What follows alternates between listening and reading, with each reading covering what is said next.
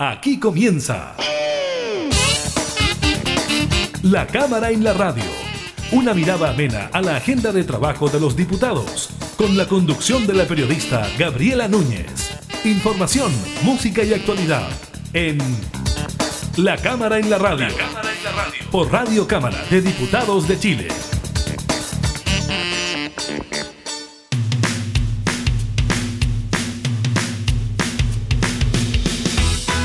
Hola, ¿qué tal? ¿Cómo están? Bienvenidas y bienvenidos a un nuevo programa de la Cámara de la Radio. Estamos junto a ustedes, como siempre, informando del quehacer legislativo, temas de actualidad que, como casi todos los días, nos tienen que ver con el COVID-19. Estaremos comentándoles sobre el anuncio hecho por el eh, Ministerio de Salud en cuanto a los nuevos casos de COVID y el número de personas fallecidas. También estaremos conversando con el diputado de la UDI, Renzo Trisotti, sobre esta reforma constitucional que aplaza las elecciones del mes de abril. También estaremos comentando de las medidas que todo viajero debe cumplir al ingresar a nuestro país y de este acuerdo firmado por 20 líderes mundiales, incluidos Emmanuel Macron, Angela Merkel y el presidente Sebastián Piñera, donde se comprometen a construir una arquitectura sanitaria internacional para enfrentar la pandemia. Iniciamos la cámara en la radio. 20 cuentos antes de dormir, la amarga sinfonía de partir. En esa aflicción, atada esta locura, está tu voz, está su voz. Los minutos van marchando al son de amargas sinfonías del adiós. Una salida hostil quien se despides tú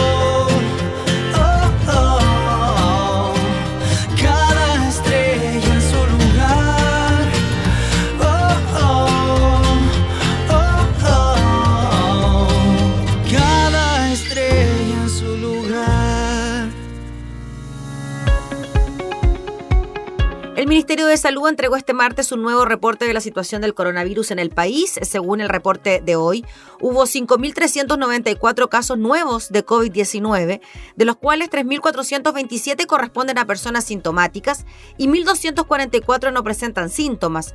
Además, se registraron 723 TCR positivos que no fueron notificados.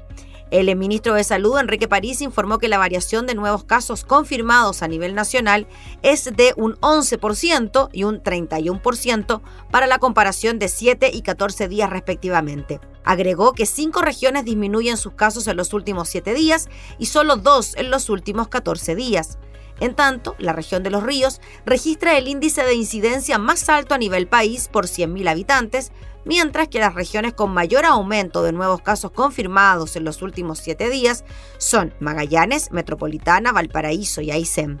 La cifra total de personas que han sido diagnosticadas con COVID-19 en el país alcanza las 989.492. De ese total, 41.335 pacientes se encuentran en etapa activa. En tanto, los casos recuperados son 924.614. De acuerdo a la información entregada por el DEIS, en las últimas 24 horas se registraron 37 fallecidos por causas asociadas al COVID-19. De esta manera, el número total de víctimas fatales asciende a 23.107 en el país. En la red integrada de salud existen un total de 132 ventiladores mecánicos disponibles.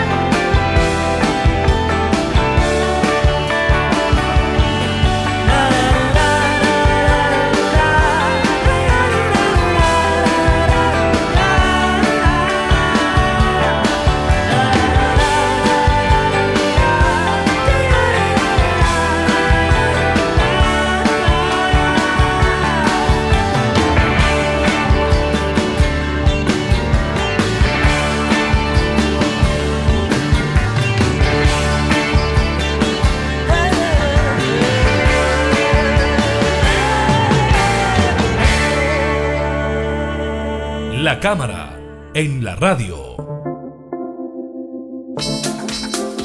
Durante estos últimos días, el gobierno anunció el envío de un proyecto de reforma constitucional al Congreso para aplazar las elecciones del 10 y el 11 de abril para el próximo 15 de mayo. Esta reforma constitucional tiene que ser analizada por las comisiones de Gobierno Interior y de Constitución de la Cámara, así que vamos a hablar con uno de los integrantes de la primera de estas, el diputado Renzo Trisotti. Muchas gracias, diputado, por recibirnos. Hola, Gabriela, muchas gracias por, por la invitación a conversar de este importante proyecto que nos atañe absolutamente a todos los que vamos a participar en los próximos comicios que son muy importantes a nivel local, porque se eligen alcaldes y concejales, a nivel constitucional. Imagínense definir la constitución para los próximos años de nuestro país y además con un nuevo cargo que es muy importante para regiones como la que yo represento, como la región de, Tarapacá, como primera vez que vamos a elegir a los gobernadores. Diputado, primero le quería preguntar por esta decisión que toma el gobierno, la anuncia el presidente de la República, Sebastián Piñera, y él dice basarse principalmente en la asesoría de expertos en la materia del Comité de Expertos de Salud. ¿Qué le pareció a usted en, primer, en un primer momento, en una primera instancia, que se haya tomado esta determinación?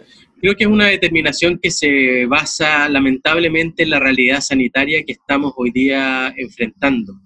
Por una parte hemos evidenciado un aumento de contagios donde ya se habla de una nueva ola de esta enfermedad que está afectando a miles de chilenos. Los últimos días han sido sumamente complicados con un aumento muy grande de casos, no solo en algunas regiones del país, sino que más bien de manera generalizada y sobre todo lo, preocupante es que la capacidad hospitalaria de poder recibir a los enfermos más graves está también prácticamente eh, colapsada. Hoy día son muy pocas las camas disponibles que, que existen. Por lo tanto, creo que esta es una decisión que se basa, tal como lo manifestó el gobierno, en poder proteger la salud de cada uno de los eventuales electores, pero también la salud de la democracia. Cuando tenemos cuatro elecciones que son tan eh, relevantes para el futuro de nuestro país, por supuesto que se requiere de mucha participación y para eso creo que se tienen que tomar todas las medidas para que haya, eh, la gente se sienta con confianza, pero además no poder generar un problema sanitario eh, futuro. Sí, diputado, sobre ese mismo punto, quizás aquí el riesgo mayor es que sobrepasemos la capacidad de camas críticas a nivel nacional cuando ya se habla de que hay una ocupación del 95% más. Eso es lo que se quiere evitar, ¿no? Que no tengamos camas para recibir a aquellos pacientes que se puedan agravar producto del COVID. Así es, Gabriela. Yo me quedo con una, con una frase que planteó ayer el doctor Canals del Colegio Médico en la primera sesión que realizamos de de la comisión para analizar este proyecto. Y él planteó, yo espero que nadie sufra un accidente, yo espero que a nadie lo atropellen, porque no vamos a tener camas para poder atender aquellos casos tan graves como, como lo es el COVID, porque estamos prácticamente al borde, por lo tanto, para tratar de evitar un conflicto mayor o, esta decisión que lamentablemente la vimos en otros países al inicio de la pandemia, de esta medicina de guerra, donde tenían que definir quién es la persona que salvaban y a quién no. Yo creo que eso no puede ocurrir en nuestro país, por tanto, eh, se entiende y es absolutamente razonable el fundamento que tiene el gobierno para enviar eh, a discusión al Congreso Nacional esta modificación de la fecha de las elecciones. Diputado Renzo Trisotti, ustedes tuvieron este lunes una reunión conjunta de las comisiones de Gobierno y de Constitución, estuvieron presentes ahí ministros de Estado. ¿Qué tan importantes fueron esas intervenciones para de alguna manera intentar convencer a quienes no estaban tan seguros ni tan claros de que las elecciones por un tema sanitario debían ser aplazadas? Yo creo que fue muy relevante toda vez que tuvimos distintas visiones. Por, por una parte el gobierno a través del Ministerio del Interior, el ministro de, las Express y el ministro de Salud, que obviamente fue quien hizo la, exposición más extensa y con el contenido más atingente a, la pandemia, pero también al, al colegio médico y al PNUD, que nos entrega una visión más bien general de cómo, qué ha ocurrido en el mundo respecto de los procesos electorales, donde gran parte de los países en el mundo ha tomado decisiones que son muy similares a la que hoy día nos va, y estos días nos va a tocar eh, tramitar en el Congreso de poder, que, prime por sobre todos los intereses, incluido el político, la eh, capacidad sanitaria y la protección de, la salud. Por lo tanto, creo yo que fue muy bueno poder escuchar distintas visiones y claramente hay una coincidencia en que hoy día, o, proyectándonos a la fecha original del 10 y el 11 de, abril, claramente estaríamos en una situación muy compleja con un alto número de contagios que hacen de todo eh, aconsejable poder cambiar la fecha de las elecciones. Diputado, yo le quería preguntar por las candidaturas independientes. ¿Usted cree que ellas son las que se pudiesen ver más afectadas? Se lo pregunto por un tema de recursos invertidos quizás en campañas, en franjas electorales, etcétera. Todavía no tenemos el detalle del proyecto, ingresó recién durante estas jornadas, escasos minutos para su tramitación, pero ¿qué cree usted que va a pasar con ellos particularmente? A ver, yo tengo una visión general, Gabriela, de que todos los candidatos, tanto los independientes como los que pertenecen a algún partido político, quedaron un poco en shock con el cambio, para serte muy, muy, muy franco. Eh, claro, cuando uno es candidato se proyecta en un determinado tiempo, hace una planificación, tiene asociados recursos, por lo tanto el cambio sin duda que, que, los afecta a todos y cada uno. Tal como yo lo he planteado, yo espero que, que, el proyecto, que como dices tú, ingresó hace pocos minutos y todavía no he tenido la capacidad de poder analizarlo en detalle, establezca un conjunto de normas que permitan poder asegurar una igualdad entre cada uno de los candidatos y sobre todo lo que a mí más me interesa, que el voto sea completamente informado. Ayer se plantearon distintas formas, quizás suspender un tiempo la, las campañas, seguir manteniendo todo el, despliegue territorial o tener una situación que sea eh, intermedia. Algunos plantean que se mantenga la franja, pero que no salgan a hacer campañas de manera directa que pueda aumentar el contagio.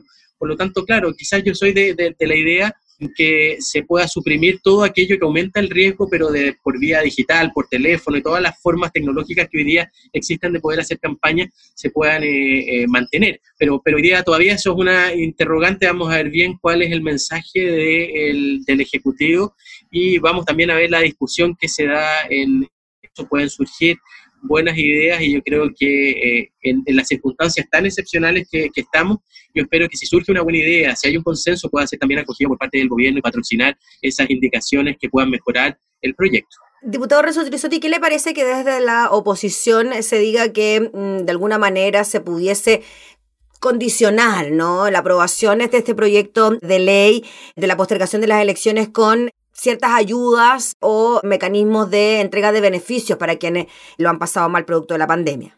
yo soy de los que creo que las ayudas tienen que llegar sí o sí. Ya hace unos pocos días se informó la ampliación de la entrega del, bono COVID y además de un conjunto de nuevas medidas para eh, la clase media. Pero yo siento que hoy día no se pueden mezclar las cosas. Esto suena a una especie de chantaje en que yo digo, ya, estoy disponible, pero denme esta otra cosa, mezclando una serie de otras circunstancias que pueden ser importantes, pero yo creo que dada la urgencia de sacar adelante este, este proyecto, porque aquí no hay que olvidar que lo que se pretende resguardar es la salud, no solo de cada una de las personas que, que tienen la intención de ir a votar, sino que también la salud de la democracia. Por lo tanto, cuando uno al final escucha algunos sectores políticos que dicen, sí, yo estoy de acuerdo, pero deme esto, cambien esto, al final eso suena como un chantaje y creo que no se pueden anteponer las distintas visiones políticas o los intereses políticos al objetivo fundamental que es resguardar la salud de la población. Ahora, diputado Trisotti, yo le quería preguntar por si en la comisión, ayer en la reunión con el Ministerio de Salud, se habló sobre por qué la elección de esa fecha, del 15 de mayo para las próximas elecciones. ¿Será que en esos días podríamos tener la pandemia un tanto más controlada? ¿Se dio alguna justificación en especial para elegir aquella fecha?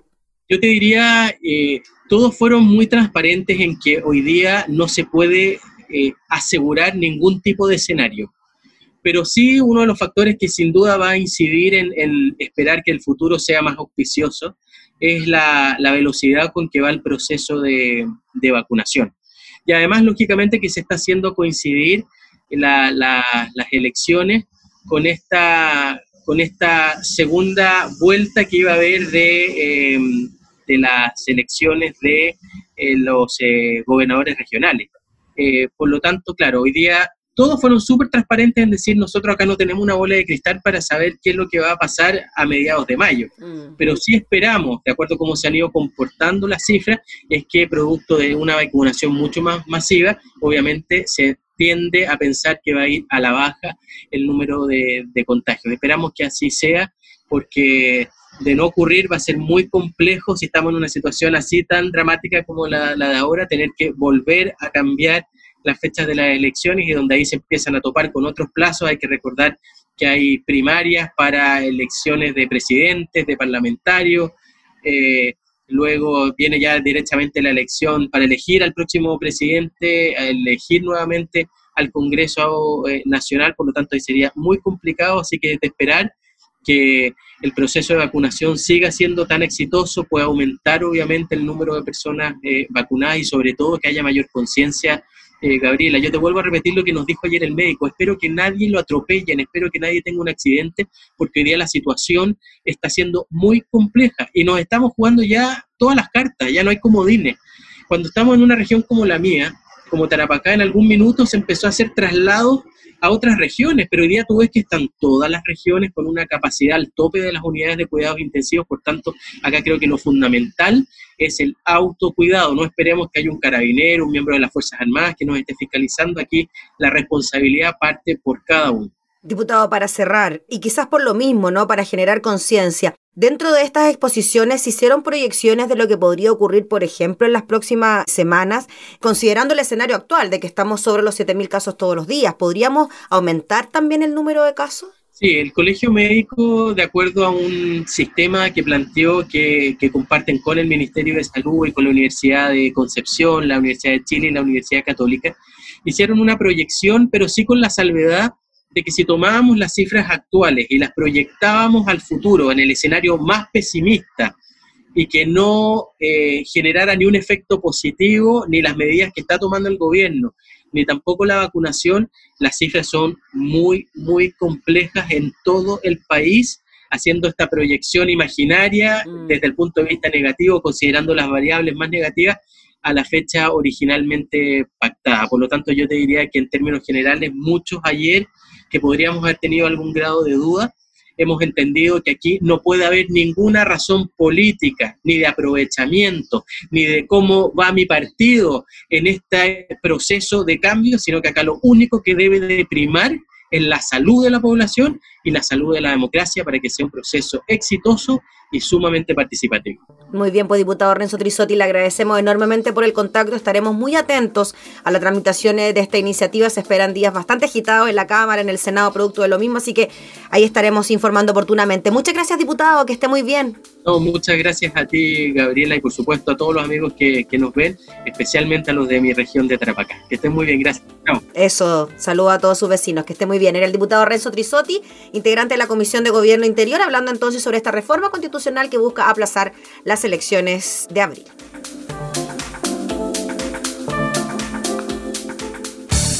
Información parlamentaria, entrevistas, música y actualidad. Todo esto y mucho más en La Cámara en la Radio. La Cámara en la Radio. Con la conducción de la periodista Gabriela Núñez. Día largo y solo quiero llegar y contarte todo lo que me pasó hoy. Todo es parte, no soy del mejor humor, pero si me das tu amor, estaré mejor. Aunque llegaré cansada del mal día que tuve hoy. Y los brazos tuyos van a cambiar mi frío por calor. No importa si en todo el día no te viste que vas a venir. Y podré dormir donde sea que tú te quieras dormir. Sin ti las noches son frías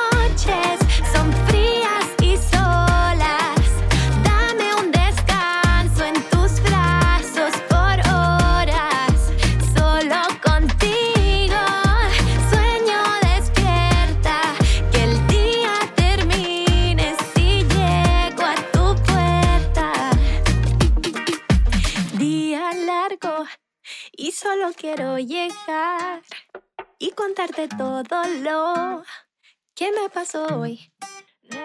Mm, todo es parte, no estoy del mejor humor, pero si me das tu amor, estaré mejor. Aunque llegaré cansada del mal día que tuve hoy. Y los brazos tuyos van a cambiar mi frío por calor. No importa si en todo el día no te dice que vas a venir. Y podré dormir donde sea que tú te quieras dormir. Sin ti las noches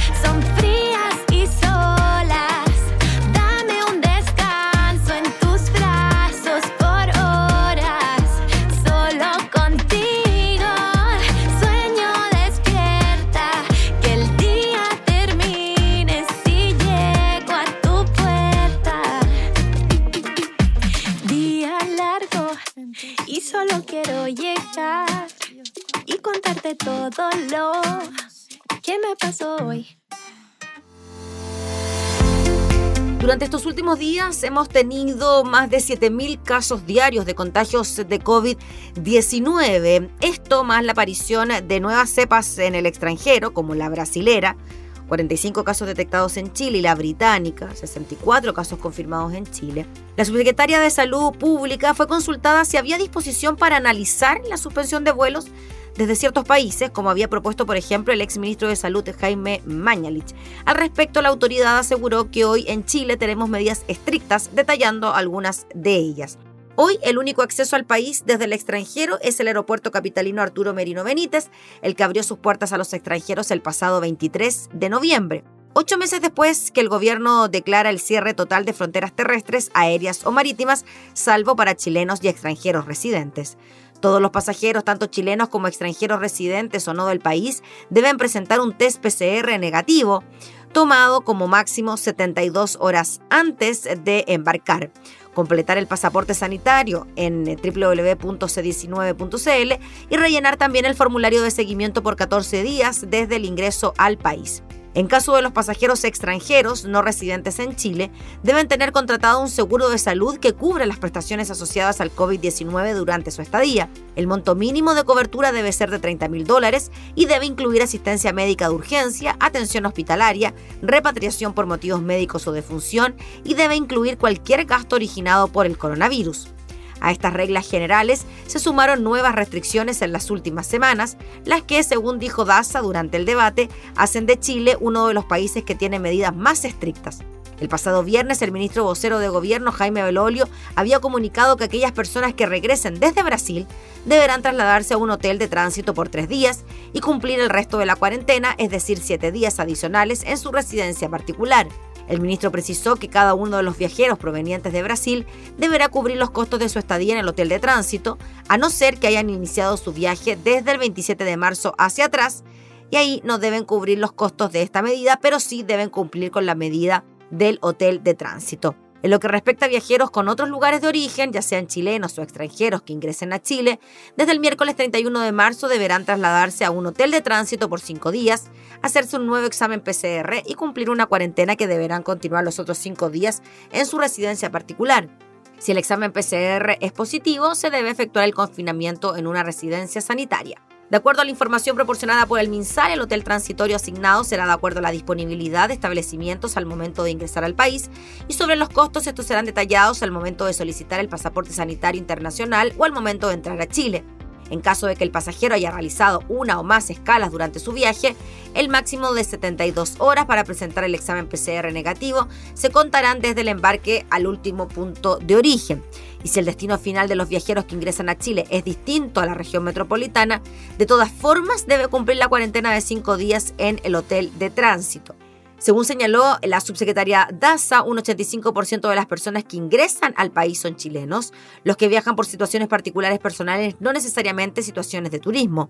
También dijo que hemos realizado más de 43.000 exámenes PCR en el aeropuerto, de los cuales un 0,8% ha salido positivo, y es ahí donde hemos pesquisado estas nuevas cepas que hoy día tenemos en nuestro país, asegurando que tras las nuevas medidas adoptadas, la cantidad de viajeros ha disminuido de forma importante.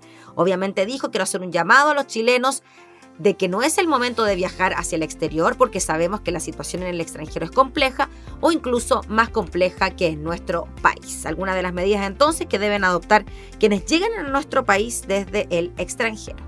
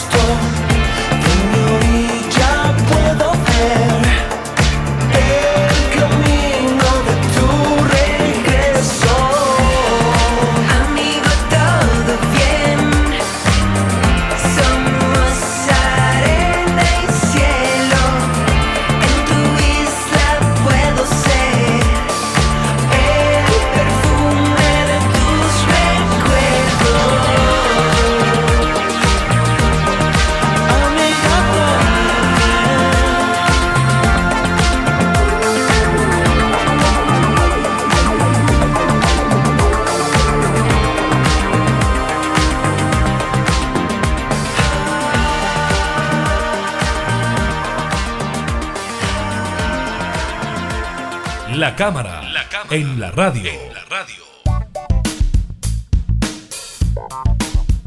Un total de 24 líderes mundiales, entre ellos el presidente Sebastián Piñera, firmaron una carta donde se comprometen a garantizar el acceso universal y equitativo a vacunas, medicamentos y pruebas diagnósticas seguras, eficaces y asequibles para enfrentar la pandemia del coronavirus y las posibles futuras amenazas sanitarias. La misiva fue firmada por el doctor Tedros Adhanom director general de la Organización Mundial de la Salud, y jefes de Estado como Antonio Santos da Costa de Portugal, Boris Johnson de Reino Unido, Emmanuel Macron de Francia, Angela Merkel de Alemania, Pedro Sánchez de España, Moon Jae-in de Corea del Sur, Carlos Alvarado de Costa Rica, Charles Michel, presidente del Consejo Europeo, entre otros. La pandemia de COVID-19 es el mayor desafío para la comunidad mundial desde la década del 40. En aquella época, tras la devastación provocada por las dos guerras mundiales, los líderes políticos se reunieron para forjar el sistema multilateral. La pandemia del COVID-19 es el mayor desafío para la comunidad mundial desde la década del 40. En aquella época, tras la devastación provocada por las dos guerras mundiales, los líderes políticos se reunieron para forjar el sistema multilateral. Inicia el texto, donde las autoridades internacionales aseguran es necesario trabajar en conjunto para superarlo y además se debe construir una arquitectura sanitaria internacional más sólida que proteja a las generaciones futuras. En ese sentido, la misiva agrega que trabajando en conjunto debemos estar mejor preparados para predecir, prevenir, detectar, evaluar y responder eficazmente a las pandemias de forma sumamente coordinada. La pandemia del COVID-19 ha sido un duro y doloroso recordatorio de que nadie está a salvo hasta que todo el mundo lo esté. Por tanto, nos comprometemos, dicen los líderes, a garantizar el acceso universal y equitativo a las vacunas, medicamentos y pruebas diagnósticas seguras, eficaces y asequibles para hacer frente a esta pandemia y a otras futuras, agrega la declaración. Según detalla la carta, se puso en marcha el acelerador del acceso a las herramientas contra el COVID-19, cuyo objetivo es promover el acceso igualitario a pruebas, tratamientos y vacunas y apoyar los sistemas de salud de todo el mundo. Sin embargo, aseguran que todavía no se ha cumplido el acceso equitativo a las vacunas y por ello reiteran que es necesario que las naciones trabajen juntas para establecer un nuevo trato de preparación y respuesta ante la pandemia. Además, agrega que se trabajaron junto a los jefes de Estado y los gobiernos de todo el mundo y con todas las partes interesadas, incluidas la sociedad civil y el sector privado. La preparación frente a la pandemia requiere un liderazgo mundial con el fin de lograr un sistema de salud mundial idóneo para este milenio. Para hacer realidad este compromiso debemos guiarnos por la solidaridad, la justicia, transparencia, la inclusión y la equidad, concluye la misiva.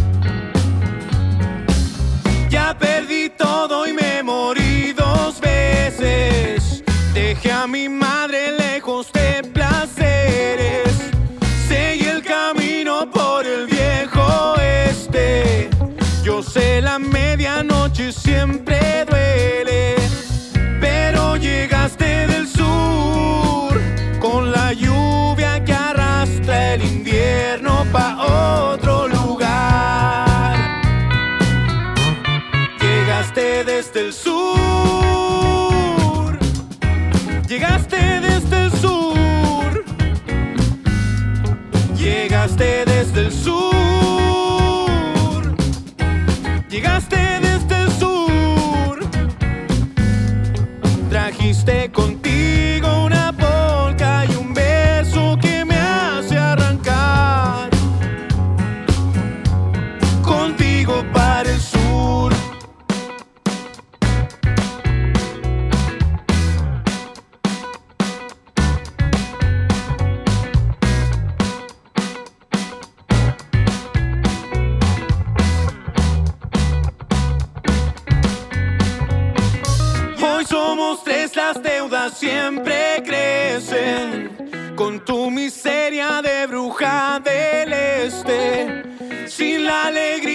esperar